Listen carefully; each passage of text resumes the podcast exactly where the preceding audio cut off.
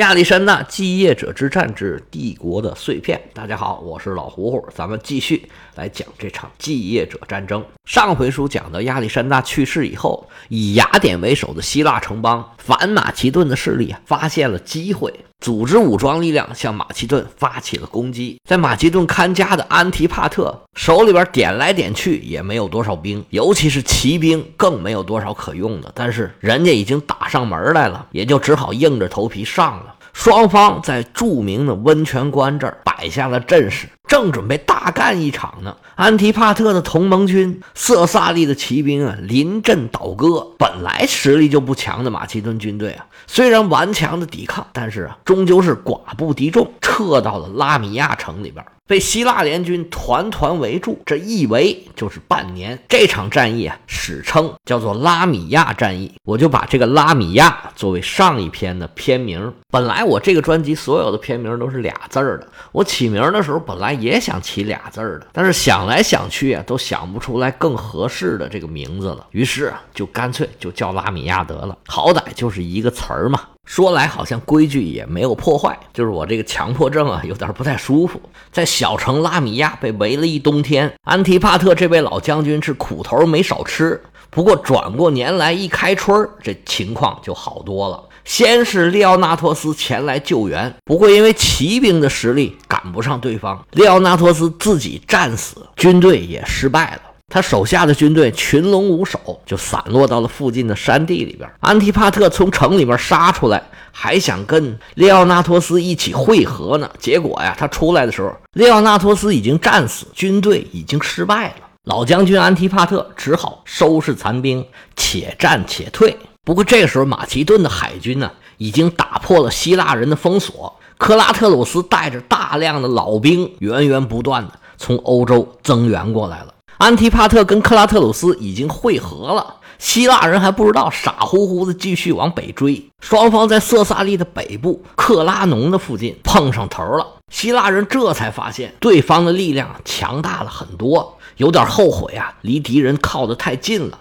不过希腊人这时候还抱着一线的希望，因为他们觉得他们自己有三千多的骑兵，上次列奥纳托斯都被我们给打死了，这次我们再给他照方抓药。而且这个时候啊，安提帕特已经派出小股的骑兵封锁住希腊军队的补给线。希腊人现在打的主意是趁着现在这三千多匹马还有力气，奋力一搏，仗打赢了，自然什么封锁也就都解除了。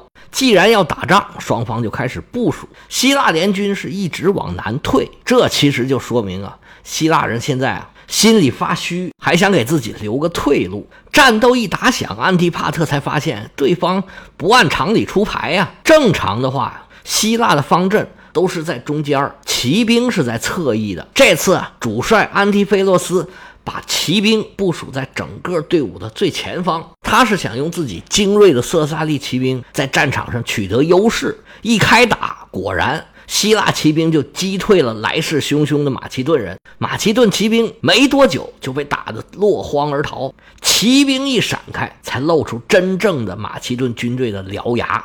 马其顿方阵一步一步地逼近了希腊的步兵。希腊人的骑兵虽然占有优势，但是他也不敢往长矛上头扑啊。希腊步兵也是训练有素，虽然处于劣势，但是还是能保持阵型，且战且退。慢慢的。希腊人就退到了丘陵地带，他们寻找有利于自己的地形。希腊骑兵一看步兵顶不上去，只好回去增援。希腊人看到自己取胜无望，只好派出使者进行和谈。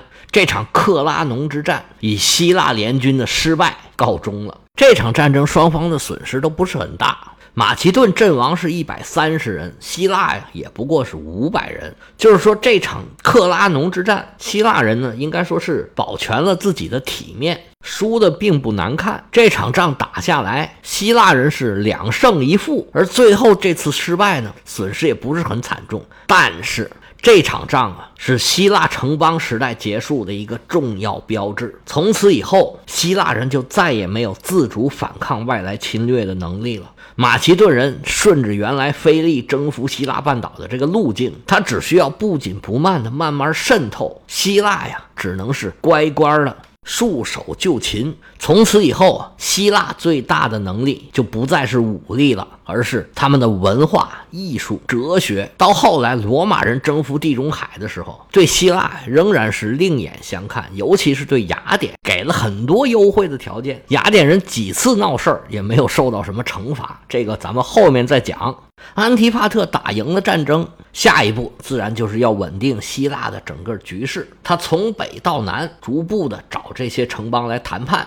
马其顿在色萨利啊，历来就有他们的傀儡政权，这回只要扶植起来就好了。而且现在马其顿人是大军压境，希腊人也非常的清楚，再也没办法抵抗了。像雅典这样的城市，最会见风使舵了。反马其顿的旗手德摩斯提尼赶紧逃往其他的地方，逃不了的也做了最坏的打算。那现在呢，只能派一个代表团去找安提帕特谈判。雅典这么个城市啊，这个人头。还是很硬的。他们的谈判代表团的团长名叫伏基翁，这位伏老先生啊，跟安提帕特是好朋友，俩人书信来往的时候啊，这称呼都跟别人不一样。而这代表团的所有成员都是亲马其顿的。安提帕特这时候也是需要稳定局势，双方也是没有费什么力气就达成了协议。对雅典来说，这叫城下之盟，你打输了，人家怎么说你就得怎么听着。首先，移民的萨摩斯那些人全都回来，不要想了，所有的海外的雅典人全都回来。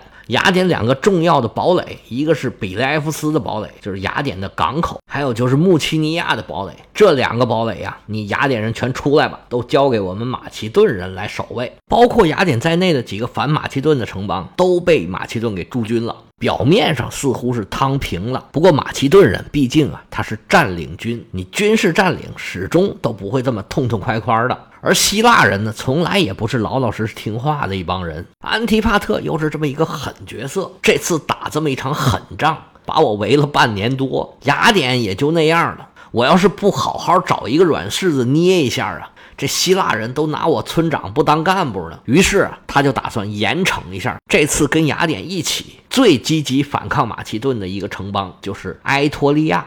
埃托利亚呢是在科林斯湾的正上方，他们本来是想吞并旁边的阿卡纳尼亚。现在你找希腊地图，埃托利亚和阿卡纳尼亚现在已经是同一个州了，就叫埃托利亚阿卡纳尼亚州。他们这事儿呢？被马其顿人给搅和了，于是啊，就跟希腊人联合起来，一起反抗马其顿。安提帕特有一个很宏伟的计划，他派兵把埃托利亚给包围起来，他想让埃托利亚人呢整体搬迁到亚洲去，不要在希腊这儿给我捣乱了。但是他想的倒是美呀，埃托利亚人可不是那么容易驯服的。这边一看大军压境，全都给包围了，哼，这个家我不要了。所有的埃托利亚人拖家带口，咱们钻山洞。借助地形的优势跟马其顿人周旋，这时候克拉特鲁斯已经来到了马其顿了，和安提帕特已经建立起来战斗友谊，俩人已经一起打仗打赢了，所以才有现在希腊半岛的这个局面。为了笼络克拉特鲁斯，安提帕特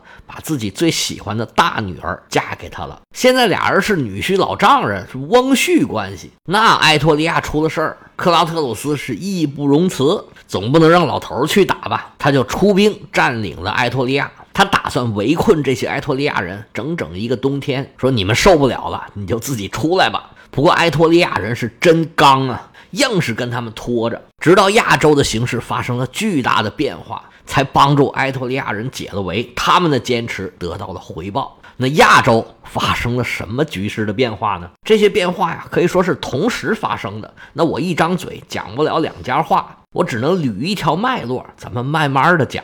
以前咱们提到的很多人都会在后面的书中出现，情节呀错综复杂，是非常有意思的一段书。我尽量给大家讲明白了这个事儿啊，还要从安提帕特他的几个女儿说起。以前贵族家庭的女儿啊，那就是他父亲手里的一张牌。如果这女儿长得又漂亮又聪明又适龄，那对于这个贵族政客来说呀，说可以顶千军万马，这个不夸张。刚才咱们提到，安提帕特把他自己的大女儿嫁给了克拉特鲁斯，他还有两个女儿，一个嫁给了托勒密，另外一个就嫁给了佩尔迪卡斯。亚历山大死了以后啊，这个佩尔迪卡斯啊，肯定心里头同意一句中国的老话，叫打江山容易坐江山难呢。希腊这边开始造反呢，同时。伊朗那边也开始造反了，是伊朗人造反吗？不是，造反的也是希腊人。现在伊朗东部河间地区到阿富汗这边已经形成了不少希腊的社群，他们要不是波斯的雇佣军，要不就是亚历山大带来的军队。希腊人确实是一个落地生根的民族，到哪儿都建立自己的社群。他们来到这地方一看呢，就这呀，好，我们我们行军上万里呀。脑袋别裤腰带上，打完仗得到的就是这个，还要听你马其顿人摆布？得了，我们反了吧！亚历山大还在印度的时候，在巴克特利亚的希腊人就已经造反了。这回亚历山大一死，大家一看，嗯，有门儿，行吧，我也反了吧。于是造反的人就越来越多。他们的计划呀，是推翻马其顿的政权，就是佩尔迪卡斯他们这些人全部给干掉，然后呢？我们一起回希腊去，就是东征完了再西征。其实这计划是很幼稚的。瘦死的骆驼比马大，这佩尔迪卡斯比不了亚历山大，还比不了你吗？但是佩尔迪卡斯的担心是更深一层，他就怕这些地方啊空心化了之后，没有希腊人，没有马其顿人，没有这些征服者。本土的势力再翻上来，你再过去打就麻烦了。这时候啊，推出一个名叫飞龙的色萨利人做他们的领袖，这名好听啊，叫飞龙，希腊语叫飞龙。趁着佩尔迪卡斯还没反应过来呢，他们就来到了谜底地界。谜底在哪儿呢？就是现在伊朗的中北部，当时米底的总督是裴松，那职守所在，佩尔迪卡斯自然是派裴松去镇压这次起义。裴松是佩尔迪卡斯的铁杆粉丝，他也是当时亚历山大的七大侍卫之一。咱们以前曾经提过一嘴，他自己呀有王室的血统，打仗也很好。碰到这样的问题，那自然点齐兵马上阵迎敌。在开战之前，他就买通了对方的一个将军，很轻易的就把对方给打败了。抓了这么老多俘虏，可怎么办呢？裴松的眼里啊，这些人都是兵员。不过按照佩尔迪卡斯的指示，全部杀掉，一个不留。裴松咬咬牙，把这些人全杀掉了。随后带着兵回到了佩尔迪卡斯身边。实际上，当时的叛乱可不止这一起。亚历山大一死啊，到处起火。不过对佩尔迪卡斯来说，他最主要的是要维持住一条回家的路，就是从巴比伦一直到马其顿，就是现在整个的中东地区。他任命了自己的心腹欧迈尼斯去当卡帕多西亚的总督。卡帕多西亚在土耳其的东南部，相当于是小亚细亚半岛的一个入口。受到佩尔迪卡斯的指派，跟他一起执掌小亚细亚半岛的还有安提柯和利奥纳托斯。利奥纳托斯在咱们这书里面呢已经去世了。不过后面可能还要提到他，他也是佩尔迪卡斯的亲信。佩尔迪卡斯给他安排的位置就是掌握这个赫勒斯滂海峡，这是欧亚的一个交通要道。另外一位叫做安提柯，这是一个老将军，他只有一只眼睛，他不是佩尔迪卡斯的亲信，所以啊也就不太理会这些人。而小亚细亚半岛相对是比较独立的一个地方，它有几个地理单元可以互不干扰。而利奥纳托斯的目的并不是在小亚细亚，他想让欧迈尼斯跟他一起啊回欧洲。欧迈尼斯可不想回欧洲，他非常清楚欧洲啊。根本就不是他发挥的地方，所以欧迈尼斯连夜从列奥纳托斯的大营里面逃走，回到了佩尔迪卡斯身边。欧迈尼斯这个人在历史上评价是很高的，他能文能武，有大局观，而他作为一个希腊人呢，往往可以作为一个诱饵，让那些对佩尔迪卡斯有二心的人啊去拉拢他。但实际上呢，他比别人其实更加忠诚。他比亚历山大呀要大十岁左右，不过他早就是菲利的首席秘书了。而亚历山大继位以后，他仍然担任这一个职位，这非常的不容易。我不知道各位啊知不知道，领导身边的秘书一般换了领导之后。还有几个还能继续担任这个位置的？这一方面是看领导需不需要这样一个人，另外一个这证明他确实是有真材实料，而且呢，这人做事儿比较正，不会拉帮结派，不会去站队。总之啊，就是要人品比较好。他当秘书具体干什么呢？这历史上没有什么记载。但是猜也能猜得到八成，无非是负责一些文字工作，写记录啊，写报告啊，写评价呀。另外呢，还要记录亚历山大的起居啊、饮食啊、日常的生活呀，一些工作的日程。亚历山大作为一个国王和统帅，他身边没有这样一个人是不行的，这脑子一定要特别特别好的人才行。而且他的军事才能也不输给任何人。在东征的前半段啊，倒是没有什么记载，不过在印度的时候。他就有一场在佩尔迪卡斯的协助之下，用三百个骑兵扩大战果的这么一个记录。因为希腊人呢，那个时候就是文武双修的，每一个人都要打仗，所以他具有这个军事才能是很正常的一件事儿。不过呢，有一个小故事可以从另一个侧面看看这个人还有一些别的特点。亚历山大在印度征战的时候啊，曾经有一段时间。非常的需要钱，他要钱干嘛呢？要钱去补充尼亚库斯的舰队，因为舰队是特别花钱的，无论是造船、修船，还是船上的这些人工，都需要特别多的钱。而且陆军也非常需要钱，亚历山大呀就找身边的人，又是要啊，又是求啊，又是借呀，但是大家都不愿意出钱，因为打仗这钱什么时候是个头啊？于是啊，亚历山大就开始搞摊派了，他就跟尼亚库斯说：“你呀，你给我出三百塔兰特。”尼亚库斯说：“这是要命啊，我哪有钱呐？没钱呐，穷啊，各种的哭穷。”亚历山大其实知道他不可能这么穷，他就很生气，于是啊。当面亚历山大就啥话也没说，行了行了，一百就一百吧。然后到了晚上，亚历山大就派人呢，把欧迈尼斯的帐篷给烧了。亚历山大还想说，我这么一烧，你的财富就出来了，就无所遁形了。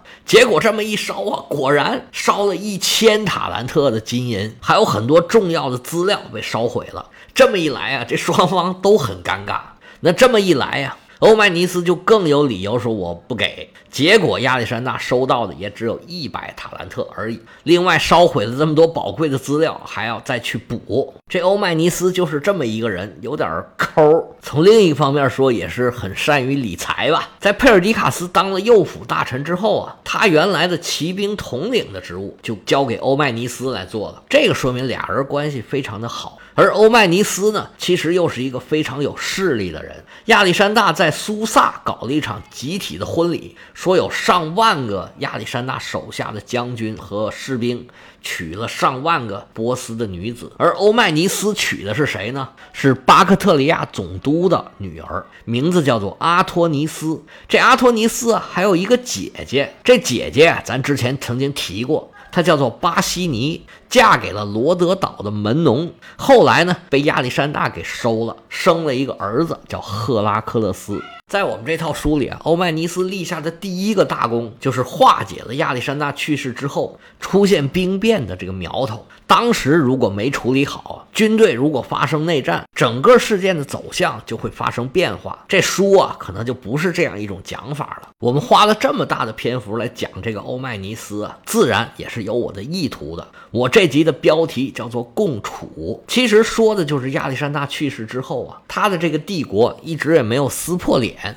没有发生内战。大家其实都在维持，最起码维持表面上的和谐。但是这时候，其实很多人心里都在打着小算盘，包括这个欧迈尼斯。但是现在呢，他们其实都在共处，但是并不是和平共处，或者叫做算计共处，有点像单位同事那种关系，就是互相还在算计着，但是呢，都要一起工作。如果把这个盘子打破了，对大家每个人都没有好处。在希腊，克拉特鲁斯跟安提帕特俩人在共处。在小亚细亚，多方的势力都在一起共处。之前咱们曾经提到的托勒密被派到了埃及，现在的国王阿里达乌斯以及佩尔迪卡斯，大家呀，每个人想的其实都不一样，但是呢，也都在共处。其中一个关键人物就是这个欧迈尼斯，如果不是他中间斡旋，可能早就打起来了。这也是我们着重讲他的一个主要原因。但是这种和平的局面能维持多久呢？它是怎么被打破的？我们下回啊接着说。